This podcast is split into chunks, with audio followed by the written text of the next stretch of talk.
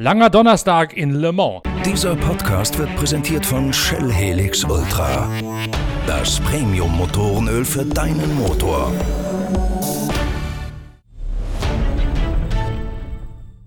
Weil der Vortest aufgrund der Corona-Verschiebung ausfällt, gibt's am Donnerstag vorm 24-Stunden-Geisterrennen von Le Mans ordentlich was zu tun. Alexander Wurz erörtert das Ganze ja in eindrucksvoller Art und Weise im neuen äh, Expertentalk auf dem YouTube-Channel der Zeitschrift Pitwalk. Man ist mit allen Ingenieuren beinahe 16 Stunden lang an der Rennstrecke. 10 Stunden lang wird gefahren. Es gibt freies Training, es gibt aber auch das alles entscheidende Qualifying, genauer gesagt eine Art Vorqualifying, denn das Qualifikationssystem ist geändert worden. Es gibt eine sogenannte Hyperpole. Momentan muss in Le Mans alles Hyper sein, weil die neuen Hypercars ab 2022 ja auch gepusht werden müssen. Deswegen heißt das äh, Zeitfahren um die ersten Startplätze nun halt auch trefflicherweise Hyperpole. Jedenfalls qualifizieren sich für diese Hyperpole die fünf ersten einer jeden Fahrzeuggattung, also 5 LMP1, 5 LMP2, 5 GTE Pro und 5 GTE am. Bei den LMP1 ist die Auswahl relativ übersichtlich, denn es gibt überhaupt nur fünf Autos, die am Start stehen. Und das ist schon mal das große Glück für das Team von Dr. Colin Collis, denn die bei Collis Mannschaft muss, wie sie es schon gewohnt ist, wieder einmal die Schraubenschlüssel schwingen nach einem Unfall im freien Training. Bruno Spengler erklärt, was passiert ist. Gut, ich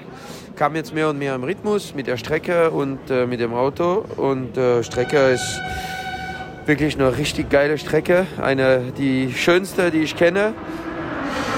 Äh, macht mega Spaß. Und äh, wie gesagt, kam immer mehr zurecht.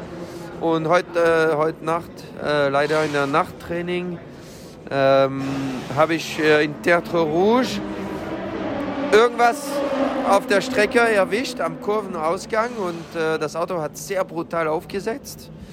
Vier Räder in der, waren in der Luft dadurch. Und äh, dann äh, könnte ich das Auto leider nicht mehr kontrollieren und habe den äh, Mauer äh, touchiert oder ziemlich stark äh, berührt und war das Auto dadurch kaputt. Und äh, ja, das war sehr unglücklich und sehr pech, weil dadurch haben wir relativ viele Runden verloren. Leider. Ähm, deshalb, ja, das Team macht einen Riesenjob jetzt gerade und versuchen uns wieder auf der Strecke zu schicken. Es sind nur noch eine halbe Stunde. Äh, aber das, die, die, Mechaniker machen eine Wahnsinnsarbeit, eine richtig geile Arbeit. Und das Auto ist jetzt fast komplett wieder zusammen. Das haben die richtig geil gemacht. Ähm, ja, sorry für das ganze Team, äh, an die ganzen Mechaniker. Ähm, dass das Auto kaputt ist. Äh, aber ich könnte nicht viel für. War sehr komisch. Irgendwas, irgendwas äh, hat das, auf irgendwas hat das Auto sehr stark aufgesetzt. Und äh, war dann nicht mehr zu, nicht mehr, äh, zu kontrollieren. Von daher, äh, wir fokussieren jetzt auf morgen und äh, auf Samstag natürlich, ähm, weil es ein sehr langes Rennen äh, ja, heute war nicht, nicht der optimale Tag, aber besser die Probleme heute zu haben als äh, im Rennen.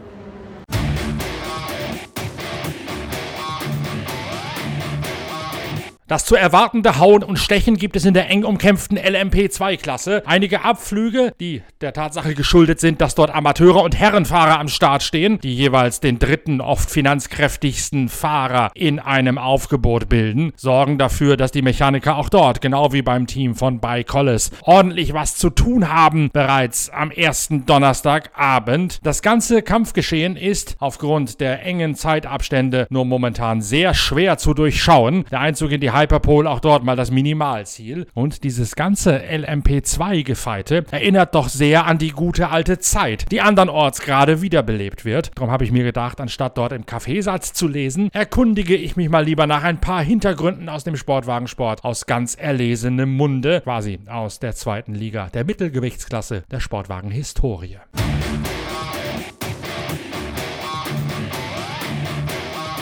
Beim Thema Le Mans fällt uns natürlich auch das zweite große Sportwagen-Thema ein, was wir auch in der Zeitschrift da hinten äh, erörtert haben, nämlich, dass es im Mai nächsten Jahres ein Gruppe C-Rennen, ein Rennen also im historischen Motorsport mit den Autos aus den 80ern und 90ern wieder geben soll.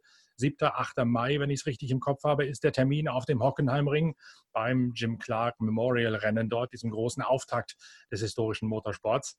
Dahinter steckt Fritz Gebhardt, selbst ein ehemaliger Gruppe C2 Teamchef. Eines von dessen Autos hat auch schon mal die 24 Stunden von Le Mans in der C2-Klasse gewonnen. Um das Ganze Fritz mal in Relation zu setzen, die Gruppe C2 war damals eigentlich sowas wie heute die LMP2 ist an diesem Wochenende.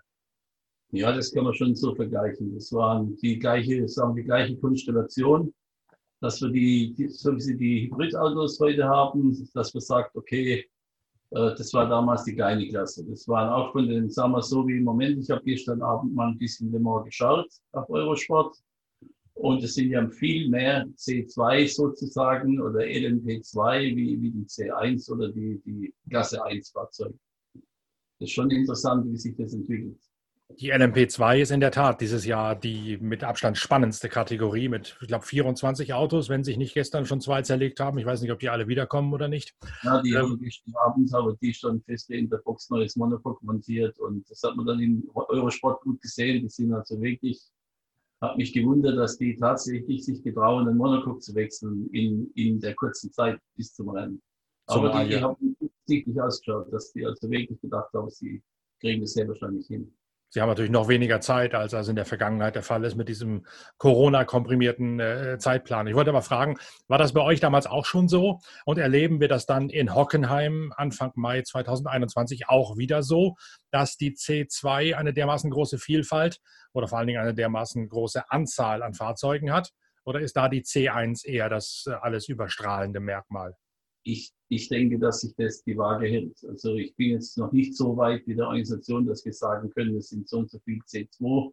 Aber wenn ich allein rechne, dass wir mit drei C2 kommen und so das normale Feld, was wir normalerweise bei der Peter-Serie sehen, das sind auch immer so zehn, zwischen acht und zehn Fahrzeuge, dann wird sich das schon irgendwo die Hälfte halten, nehme ich an. Aber ja. wie gesagt, wir haben noch keine, noch keine Anfrage rausgeschickt an die Teams. Die sind ja diese Woche in, dieses Wochenende in Monza. Und nach dem Monza-Rennen wollen wir mal anfragen, wer Interesse hat, nach Hockenheim zu kommen. Diese erste Resonanzen, die wir gehört haben, die waren sehr gut. Also ich denke, dass man schon über 20 Autos rechnen kann. Und dann wird sich sehr wahrscheinlich aufteilen in die IMSA-Klasse, in die C1, die C2 und dann diese, diese speziellen Einladungen, sagen wir, der Peugeot und diese Sachen und der schnelle Jaguar, wenn die kommen, das ist ja dann wiederum eine Klasse für sich. Das war ja die Nachfolgeserie von der C1 dann sozusagen. Die Bernie-Serie mit den 3 Liter Motoren. Die dritte Generation, wie es so schön heißt, die dann letztlich äh, relativ kläglich eingegangen ist.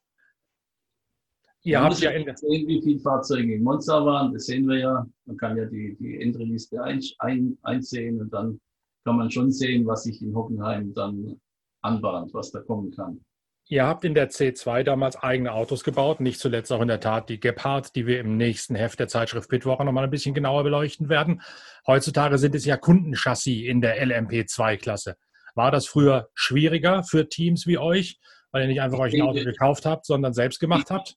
Ich denke, dass es früher leichter war, weil früher waren mehrere Chassis zugelassen und der Punkt früher war der, jedes Team konnte sich ja selbst ein eigenes Fahrzeug bauen. Am Anfang war das meist auf der Formel 2 Basis, aber dann später wurden das richtige kleine, kleine C1-Fahrzeuge. Das heißt also, es war dann kein, äh, sagen wir mal so, dass so wie heute, dass ich drei oder vier Chassis habe. Damals waren es acht oder zehn verschiedene Hersteller.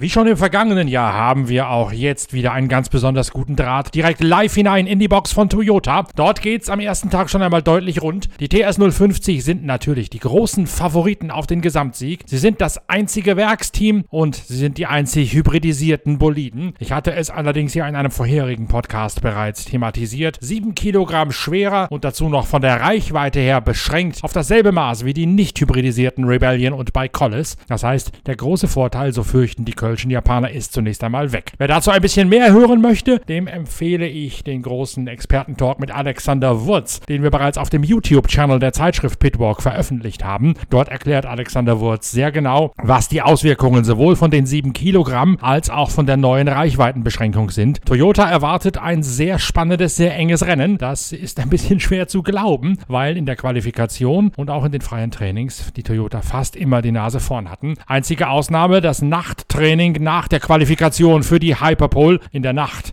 von Donnerstag auf Freitag bis Mitternacht gefahren. Da war einer der Rebellion schneller, allerdings mit einer Gesamtzeit, die darauf hindeutet, dass der Rebellion da auch schon einen Long Run fürs Rennen gefahren hat und nicht einmal versucht hat, einen rauszuhauen und zu gucken, was wirklich in Sachen Geschwindigkeit geht. Die Toyota mit der überarbeiteten Aerodynamik des TS050 Hybrid, auch dazu erklärt Alexander Wurz sehr viel in unserem Experten-Talk auf dem YouTube-Channel der Zeitschrift Pitwalk, ist in mehreren Etappen durchgefahren worden. Im freien Training, so sagt Mike Conway, hätte man sich zunächst einmal auf Aerodynamik-Vergleichsfahrten bei konstanter Geschwindigkeit konzentriert, hätte also gar nicht versucht, auf Zeit zu gehen. Solche Aero-Runs, wie es im Fachjargon heißt, werden bei Maximalgeschwindigkeiten gefahren. Die Autos stehen dann bei einer Geschwindigkeit an, dürfen gar nicht höher bewegt werden, um die verschiedenen Aerodynamik-Konfigurationen zu vergleichen. Genau das, so sagt es Mike Conway, sei die Aufgabe der Toyota-Fahrer im ersten freien Training am Donnerstag gewesen. Yeah, it felt really good to be back on track. Um, you know, it's been a while since we've been on, and uh, the car felt good.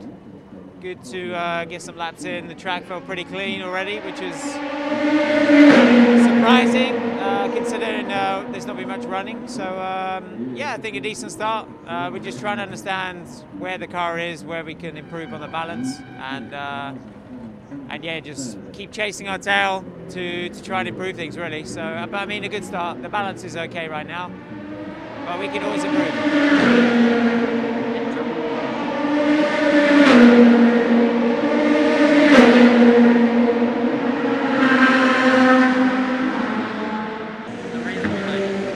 Yeah, we're just doing a lot of uh, aero tests. So uh, we do just to make sure the arrow is where we need it to be, basically in the right window. So we do a lot of cruise, cruise control speeds and um, just make sure everything's all together. And then after that, we could we could go for a lap.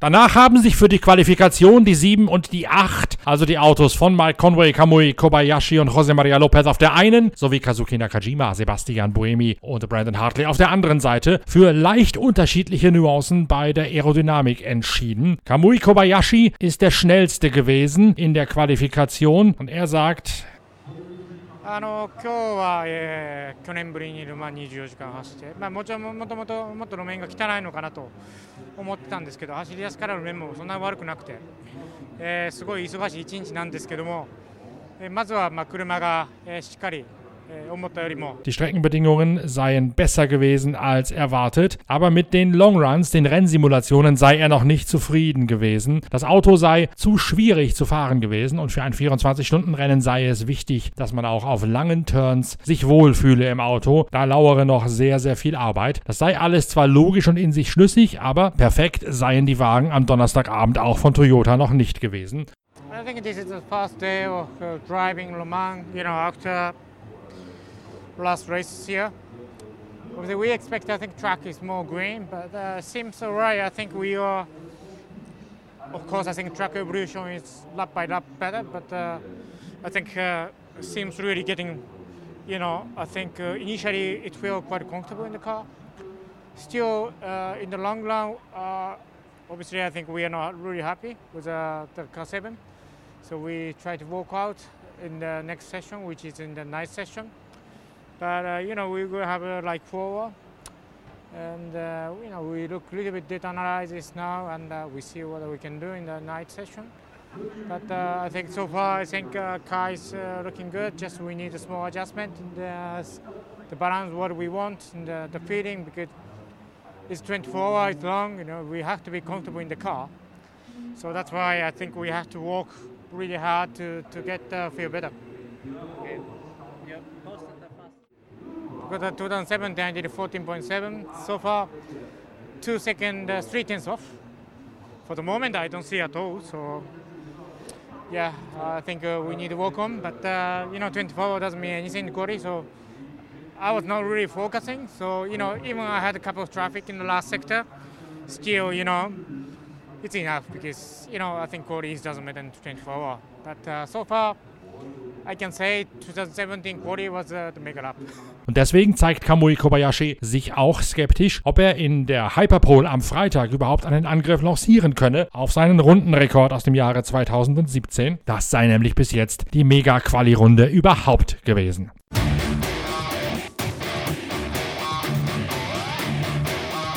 Der Wegfall des Test- und Vorbereitungstages hat auch beim Porsche in der GTE-Klasse für einiges an Erstaunen gesorgt. Kevin Estre fasst zusammen. Ja, die Strecke war, war sehr langsam am Anfang, ist immer noch relativ langsam im Vergleich zum normalen Quali-Runde. Äh, vielleicht eineinhalb, zwei Sekunden. Ähm, aber das ist der erste Tag, wo wir fahren und, und normalerweise der erste Tag ist der Pre-Test. So, äh, wir, sind, wir sind einfach hinterher mit dem Grip. Ähm, wir müssen das... Äh, ja, wir müssen denken, dass, äh, dass die Strecke wird viel besser sein im Rennen. So, das ist ein, ein Großteil vom, vom Setup-Entscheidung. Das Ergebnis davon ist, dass die Porsche 911 RSR in den freien Trainings zunächst noch nicht schnell genug sind. Am Donnerstag herrscht zu Beginn der Fahrtzeit Rätselraten, sagt auch Richard Lietz. Ähm, naja, ist, der Tag ist ja noch nicht zu Ende. Also wir haben ja äh, ähm, einen sehr anstrengenden ersten Fahrtag in Le Mans.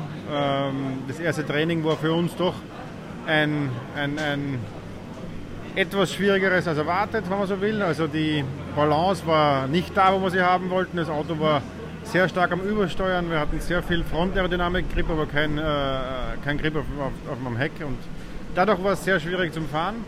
Äh, in der nächsten Session haben sie es deutlich verbessert. Das heißt, meine Kollegen sind dort äh, gefahren mit dem Auto schon. Ich bin in dem noch nicht gefahren, weil auf der roten Flagge halt dann zu viel Zeit verloren gegangen ist.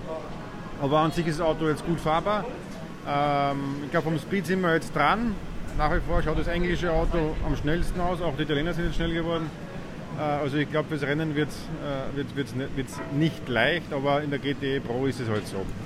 Ja, jeder, jeder, ich hoffe, dass ich ein paar Runden fahren kann zuerst einmal, dass ich auch einen Rhythmus bekomme. Äh, wir schauen natürlich, ob die Lichter gut eingestellt sind. Äh, wir schauen, wie sich die, die, der Reifengrip verändert, weil es deutlich kühler ist. Äh, die Luftdrücke müssen wir herausfahren, inwieweit der Luftdruck noch für die Nacht äh, ausschlaggebend ist. Und ja, Rhythmus bekommen. Also ich glaube, es ist wichtig. Wir werden auch sicherlich äh, sehr viel fahren, um eben das ähm, dem Fahrrad zu ermöglichen, den Rhythmus zu finden. Ja, aber im Endeffekt, äh, sage ich mal, Setup-Arbeit haben wir jetzt einen großen Schritt gemacht und jetzt ist Feintuning angesagt. Estre übernimmt und stellt klar, natürlich sei die Abstimmung besser geworden und natürlich hätte man auch den Einzug in die Superpole bzw. in die Hyperpole, wie es ja so schön heißt, geschafft. Ja, es war ein schwieriger Start, ehrlich gesagt. Wir waren nicht so gut uh, out of the box. Das, uh, das Auto war balance-wise nicht, nicht mega, aber um, wir sind langsam peu à peu gut rangekommen und, und am Ende es war es war eine gute Balance für die, uh, für die Longruns und und äh, Race Preparation. Ähm, aber jetzt ist Quali. Äh, Quali war okay, aber es, es, fehlt uns ein bisschen, ein bisschen Rhythmus. Wir sind ein bisschen zu langsam im, im Gegensatz zu, zu Aston oder, oder Ferrari. Aber wir sind in Hyperpole, das war der Ziel für heute. Viel lernen fürs Rennen und auch in Hyperpole zu sein. Und das ist der Fall, das ist, äh, das ist uns wichtig. Und äh, schauen wir mal heute Nacht in, äh, in Night Practice, wie es läuft. Für Axel Stehlich, den Projektleiter vom Porsche 911 GTE, ist damit allerdings bestenfalls ein Minimalziel erreicht. Am Freitag verlangt er von seiner Mannschaft eine deutliche Steigerung. Okay, erster Tag mit dem RSA 19 hier in Le Mans. Ähm, erstes freies Training haben wir uns kalibrieren müssen, sage ich mal, mit unserem Startsetup, was wir rausgefahren haben. Mussten da ehrlich gesagt einiges arbeiten, dass wir in einen Bereich kommen, wo die Fahrer mit dem zufrieden waren. FP2 war dann, ja, ich würde sagen, alles nach Plan gelaufen haben uns da aufs Rennen vorbereitet und am Ende fürs Qualifying. Und Qualifying sieht man, ist es der enge Kampf, den wir hier in Le Mans zwischen unseren, mit uns und den anderen Konkurrenten kennen. Äh, wir haben das Ziel erreicht, äh, in die Hyperpole zu kommen. Aber ganz ehrlich, unser Ziel muss es auch sein, eine Schippe draufzulegen, dass wir nicht da stehen bleiben, wo wir jetzt sind.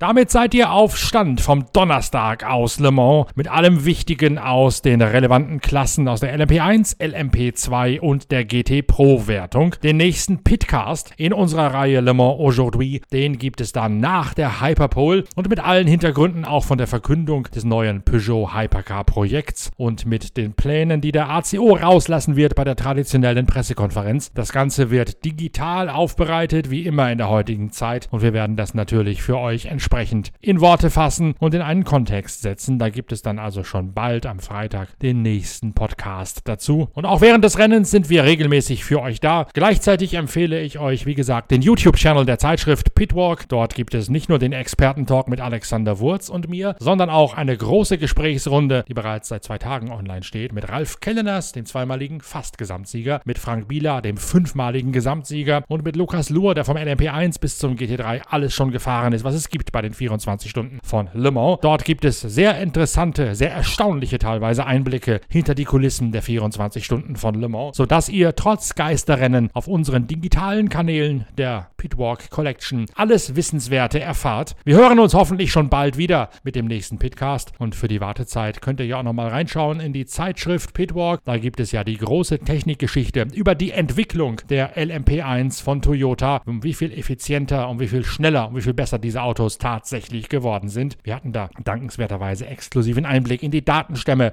von Toyota Motorsport und können euch das entsprechend präsentieren. Ebenfalls lohnen tut sich ein Blick auf die Internetseite 24h-united.com. Das ist ein gemeinsames Projekt vom ACO, also von den Le Mans-Veranstaltern mit Toyota. Dort gibt es sehr viele digitale Inhalte, mit denen ihr ganz nah rankommt ans Geschehen. 24h-united.com. Da kann man direkt reinschauen in die Toyota-Box. Es gibt Filme, es gibt Audiosequenzen, es gibt tatsächlich Blicke hinter die Kulissen. Denn natürlich lassen sich weder Toyota noch der ACO nachsagen, dass das Geisterrennen auch tatsächlich eine gespenstische Atmosphäre hat. Die Seite 24hunited.com bildet da eine ideale Ergänzung und Abrundung zu den digitalen Inhalten der Pitwalk Collection, sodass ihr dank uns und dank der Initiative von Toyota und dem ACO auf allen Kanälen bestens versorgt seid. Wir hören uns bald wieder. Bis dahin bitte abonnieren, bitte liken, Däumchen geben, teilen. Danke fürs Reinhören. Euer Norbert Okenga.